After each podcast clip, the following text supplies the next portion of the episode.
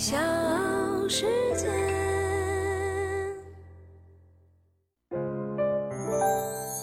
大咖故事，故事舅舅，越说越有。坚持到底，总有收获。昨天晚上，北京冬奥会自由式滑雪男子空中技巧的决赛，中国选手齐广璞首次拿出了五点零的高难度动作。并且以出色的发挥获得了一百二十九分，夺得金牌。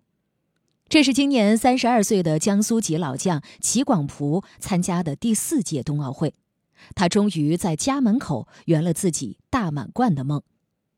我是唐莹，欢迎各位收听和订阅大咖故事。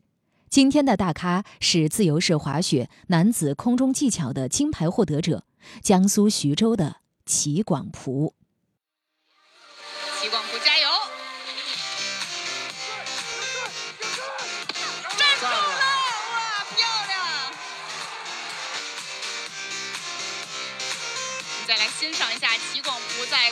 的姿态，身体完全是一个直线，落地之前也是完全有控制。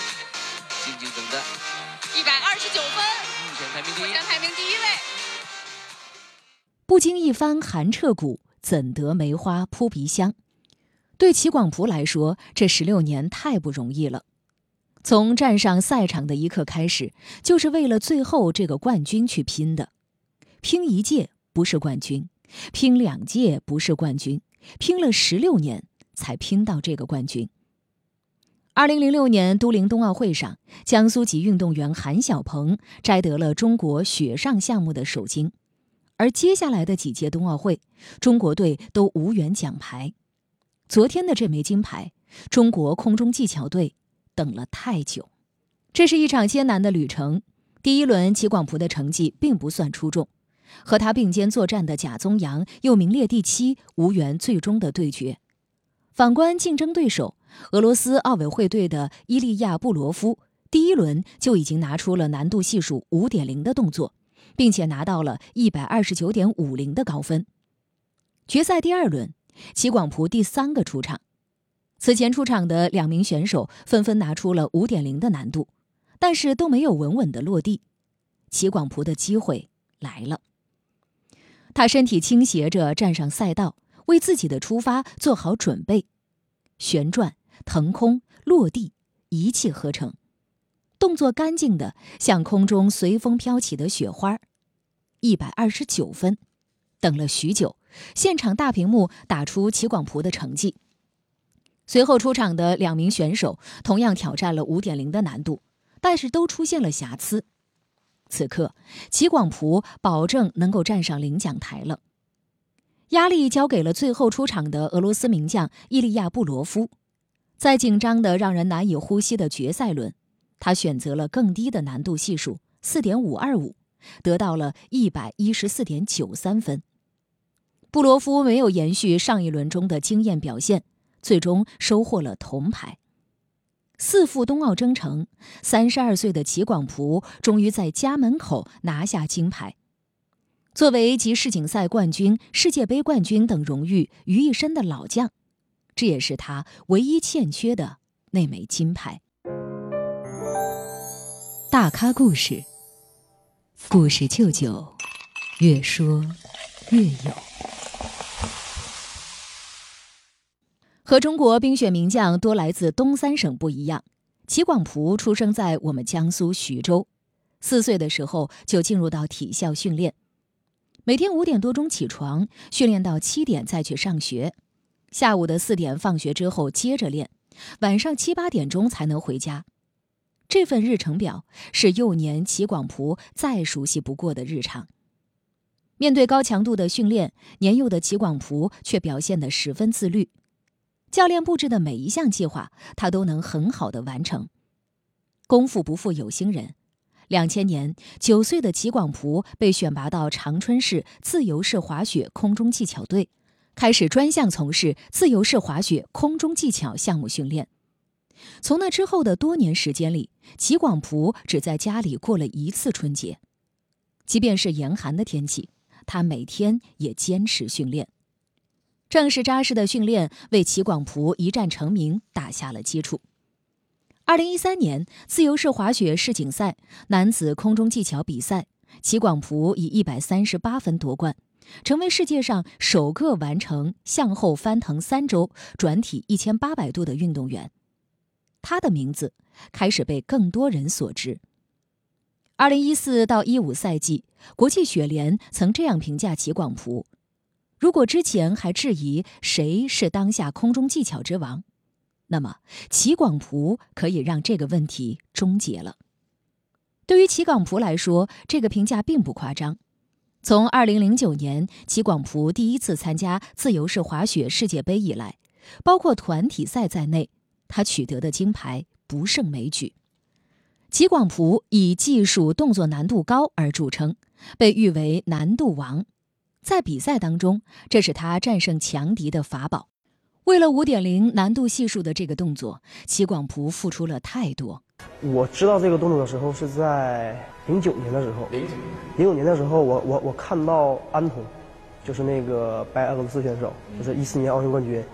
零九年的时候，零九年日本世锦赛，他这个啊白俄罗斯选手安童安童库什尼尔，他就在比赛当中成功的完成了这个动作。就从那个时候开始，我才知道有这个动作。然后大概从一一年的夏天，我开始尝试这个动作。然后因为这个动作难度太太大了，然后对你的状态感觉，然后身体就要求特别高，所以每年都跳不了很多。每年可能夏天跳五个左右，然后就是找一下这个空中感觉。当时抱的想法就是想提高。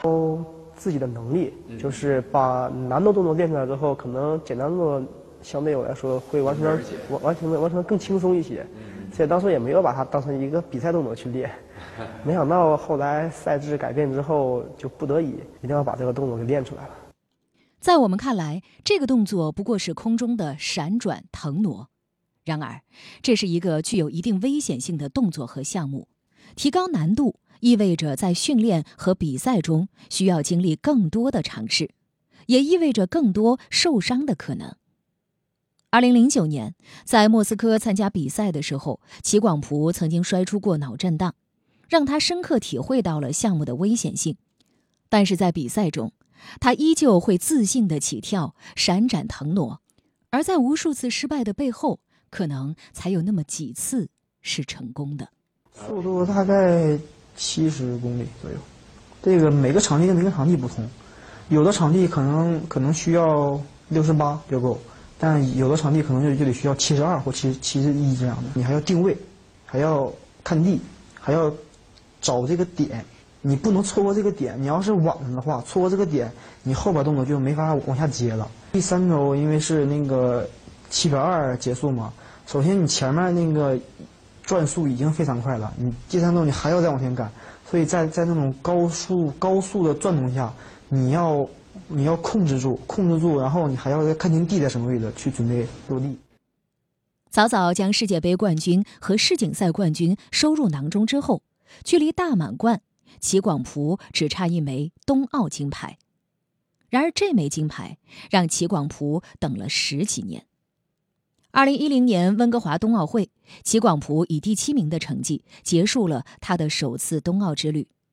四年之后的索契冬奥会，齐广璞带着世界第一难度的动作登上了赛场，却出现了失误，最终名列第四。二零一八年韩国平昌冬奥会上，决赛首轮排名第一的齐广璞在次轮落地时失误，无缘前六名。三次奥运会都和领奖台擦肩而过，对于这样的结果，齐广璞心有不甘。作为尝试世界第一难度的探路者，缺少前人经验的他，只能是一点点的摸索。齐广璞反复观看比赛录像，看自己的，也看对手的，取长补短，精益求精，这是他对自己提出的要求。平昌冬奥会之后，齐广璞暂时退出了国家队，回到北京体育大学继续学业。但是心底的那份热爱和那份不甘心，让齐广璞在一年之后又回到了心爱的队伍中继续战斗。大咖故事，故事舅舅，越说越有。这里是大咖故事，我是唐莹，欢迎各位继续收听和订阅。今天的大咖是自由式滑雪男子空中技巧的金牌获得者齐广璞。二零零二年的北京，齐广璞再一次站上了冬奥赛场。他从首次参赛时的中国小将，成长为四朝元老，十年一瞬。齐广璞的启蒙教练曾经说：“他一练就是二十多年。”能坚持到现在，真是很不容易。二月十号晚上，张家口云顶滑雪公园，北京冬奥会自由式滑雪空中技巧混合团体决赛落下帷幕，由徐梦桃、贾宗洋、齐广璞组成的中国队，以三百二十四点二二分夺得了银牌。一切尘埃落定，三位已过而立之年的老将紧紧相拥，这是一枚有温度的银牌。他的温暖直抵人心。拿到团体银牌之后的齐广璞很快调整状态，备战单人比赛。而昨晚的这场空中技巧决赛堪称一场五点零的比拼，多名决赛选手都选择了在最后一跳挑战五点零的难度动作，而齐广璞也是其中之一。他成功的起跳，空中腾挪翻转，成功的落地。以一百二十九分的高分，稳稳地将金牌收入囊中。但是比赛结束之后，齐广璞的心里还觉得有一丝幸运。其实分数一出来，他并没有想到分数会那么低。他说：“觉得完成的还算可以，但是看录像，可能在落地前的准备上差了一点点，落地不是很干净，没有之前的比赛和预赛的落地那么完美，那么漂亮。”事实上，五点零这个目前世界最高的难度，就是齐广璞第一个跳出来的。二零一三年世锦赛上，他跳出了难度系数高达五点零的动作，成为世界上第一个完成该难度的选手。而到了北京冬奥会的拼命时刻，他也不得不全力一搏。的确，齐广璞说自己这个赛季开始的时候状态并不算好。需要慢慢的通过比赛训练去寻找状态，而五点零难度的动作，今年一共才跳了六七次，总共没有超过十次，成功率也就是百分之五六十那样，可能还没有那么高。但是奥运会最后一轮拼冠军了，这个动作就不能留，必须要拼了。今天这个冠军真的很不容易，我知道最后一轮肯定所有人都会挑战五点零，其实。我也是抱着去拼的态度，去跟他们拼，在自己家门口去拼他们，最后我拼成功了。其实混团的时候，我最后最后一个出发是压力很大的，呃，最后我也成功了，我也很很开心。但是当我知道我们我的名次是第二名是银牌的时候，其实还是稍微有一点点遗憾的。我就想着我们能在个人的时候把这口气争回来，把金牌夺回来，也非常的高兴。我们女子和男子。都做到了，都把这枚金牌牢牢地攥在自己的手中。这一次，在北京冬奥会上，齐广璞终于梦想成真。我们看到了齐广璞夺金那个辉煌闪耀的时刻。而在齐广璞的妻子和女儿的眼中，他又是什么样的人呢？爸爸没有翅膀也会飞，爸爸两倍，他滑雪就会飞起来呀，嗯，还会翻跟头。有人说，空中技巧这项极限运动是年轻人的天下。三十二岁的齐广璞没有反驳，而是笑着说：“下一届奥运要披着国旗绕场一圈到两圈。”小世界。